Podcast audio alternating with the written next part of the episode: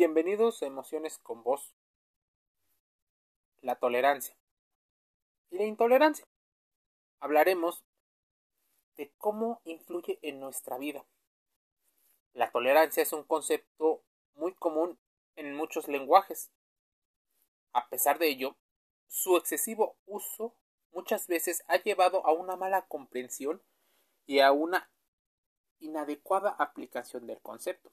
La idea de tolerancia es mucho más antigua de lo que algunas personas les gustaría reconocer. Sociedades aparentemente liberales y contemporáneas a lo largo del tiempo han ido modificando el contexto social y las necesidades según la época. Actualmente vivimos en una sociedad en la que las personas tienen distintas comprensiones de el bien.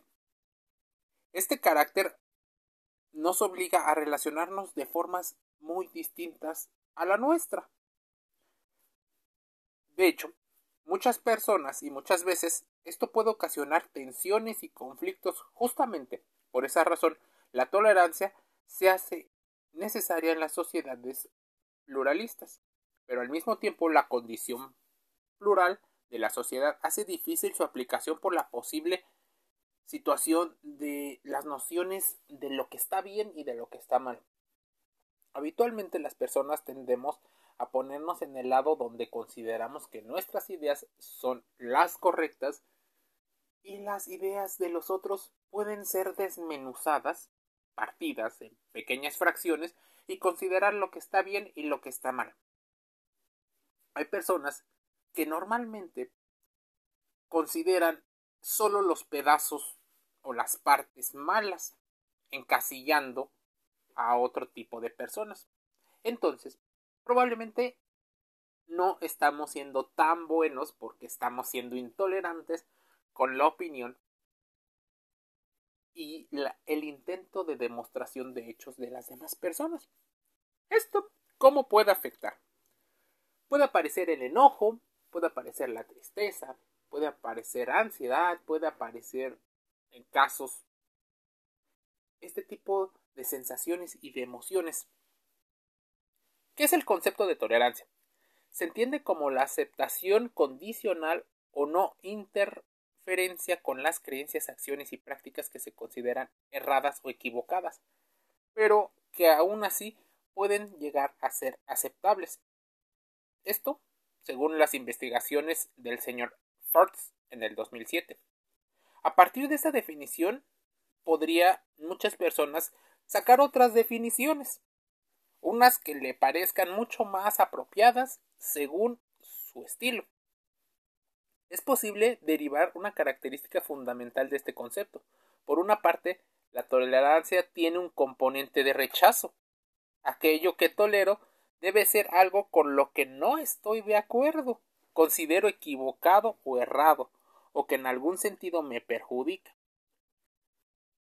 Sin este componente de rechazo no es posible hablar de tolerancia, ya que no tiene sentido tolerar aquello que ni siquiera rechazo.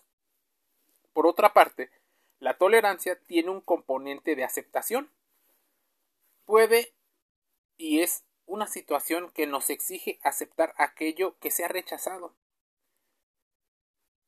si la persona y las situaciones están en las condiciones, se puede aceptar o no. Se puede parcializar. ¿Cuántas personas han estado en la situación en la cual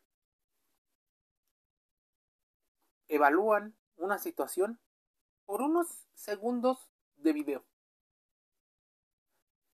30 segundos de video, emiten una opinión acerca de la persona, de la persona, ¿Escuchaste bien? Y no de todo el contexto. ¿Y por qué normalmente lo hacemos? En condición humana ocurre que buscamos optimizar los recursos de energía. La mente, al estar en modo de evaluación racional, gasta muchísimo, genera incertidumbre.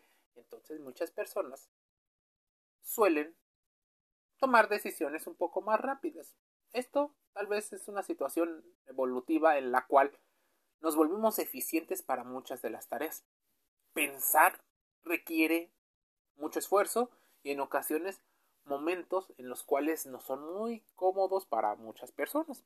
Por eso, la tolerancia se vuelve algo difícil de ir viviendo, porque la tolerancia debe estar entre lo privado y lo público. Nos pone en una situación de conflicto de intereses. Y este parece irresoluble. Señala el autor Williams.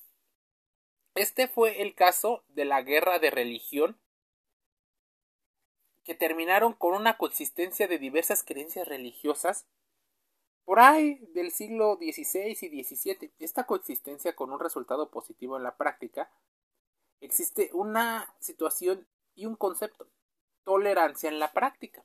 Son muchos los casos en los que la solución de conflictos termina con una situación entre la tolerancia y la práctica. Por ejemplo, en muchos lugares la tolerancia a la diversidad sexual o a la diversidad religiosa ya no es causa de conflictos violentos.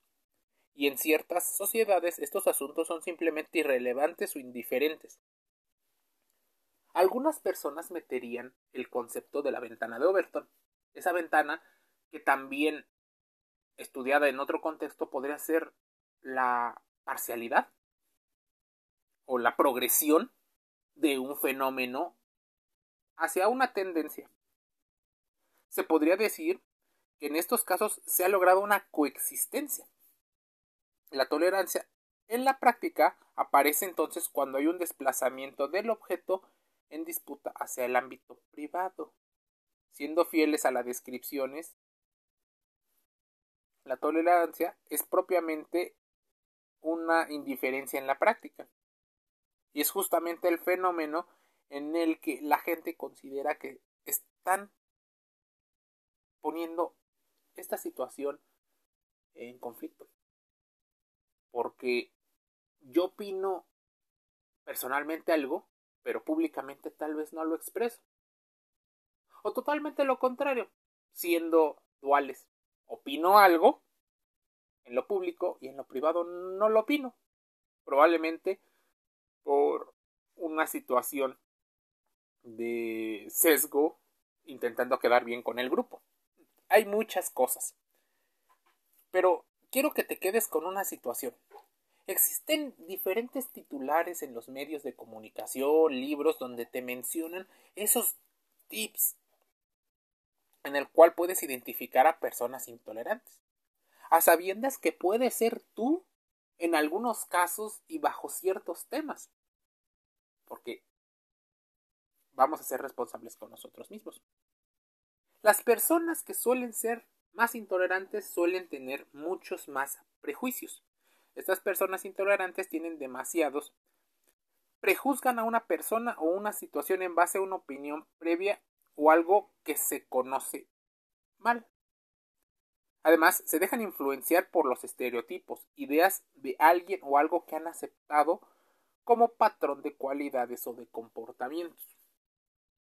En general, entonces todos podríamos estar llenos de prejuicios. Claro está. Prejuzgamos por esta situación de tener respuestas rápidas a ese fenómeno que está sucediendo. Pero ¿qué pasa si constantemente todo mundo vamos prejuzgando?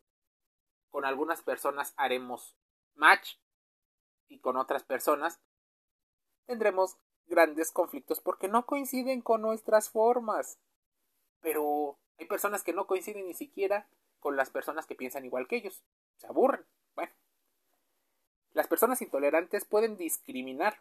El modelo de pensamiento basado en prejuicios y estereotipos les lleva a convertirse en personas intolerantes, discriminatorias por situaciones de orientación sexual, motivos de raza, religión, discapacidad y en general la gente, y aquí déjame decirte, la gente que suele ser intolerante suele ser intolerante no solo en lo público, a veces puede ser intolerante en lo privado. O puede serlo solo en lo público. Porque en lo privado probablemente no le importa el tema. Son muchas cosas. No quiero generalizar, porque la generalización también podría ser un atajo. Las personas intolerantes suelen ser personas más fervientes y más fanáticas. Las personas tienen a exagerar esa pasión de una manera desmedida. Por ejemplo, las personas que les gusta el deporte, podrías considerar que son fieles seguidores a una idea. Entonces muchos de los problemas tienen que ver con la ideología. Las personas que son intolerantes no son muy dadas a la conversación y mucho menos a la argumentación. Son intransigentes. La intolerancia es no aceptar la idea de los demás, creer que su verdad o la información que tiene es superior a la que tienen los demás. Las personas intolerantes son también muy a menudo intransigentes. No suelen escuchar, solo reciben la información e inmediatamente están buscando qué decir. Son autoritarias, pues tienen esta situación de dominio y competitividad de ideas todo el tiempo. Es más, la opinión de los demás podría no tener el mismo valor y desean tal vez el poder, el no obedecerles podría entrar en una situación de ira y de cólera. Tienen problemas con sus relaciones interpersonales. Los problemas pueden ser muchísimos, de muchos orígenes, así que solo te invito a que contrastes esta información. Las personas intolerantes suelen tener un pensamiento dictómico. Perdón, dicotómico. Las personas intolerantes ven las cosas blanco o negro, por eso existen esas situaciones de tribus. Lo que yo creo que está bien y lo que no creo que esté bien. Esto no está bien, entonces lo ataco. No me parece. Siento. Es más, en una campana de Gauss, de Gauss Jordan, aparece cómo existe una tendencia de las personas a estar en el centro, en el mix, a estar en, en la gran mayoría.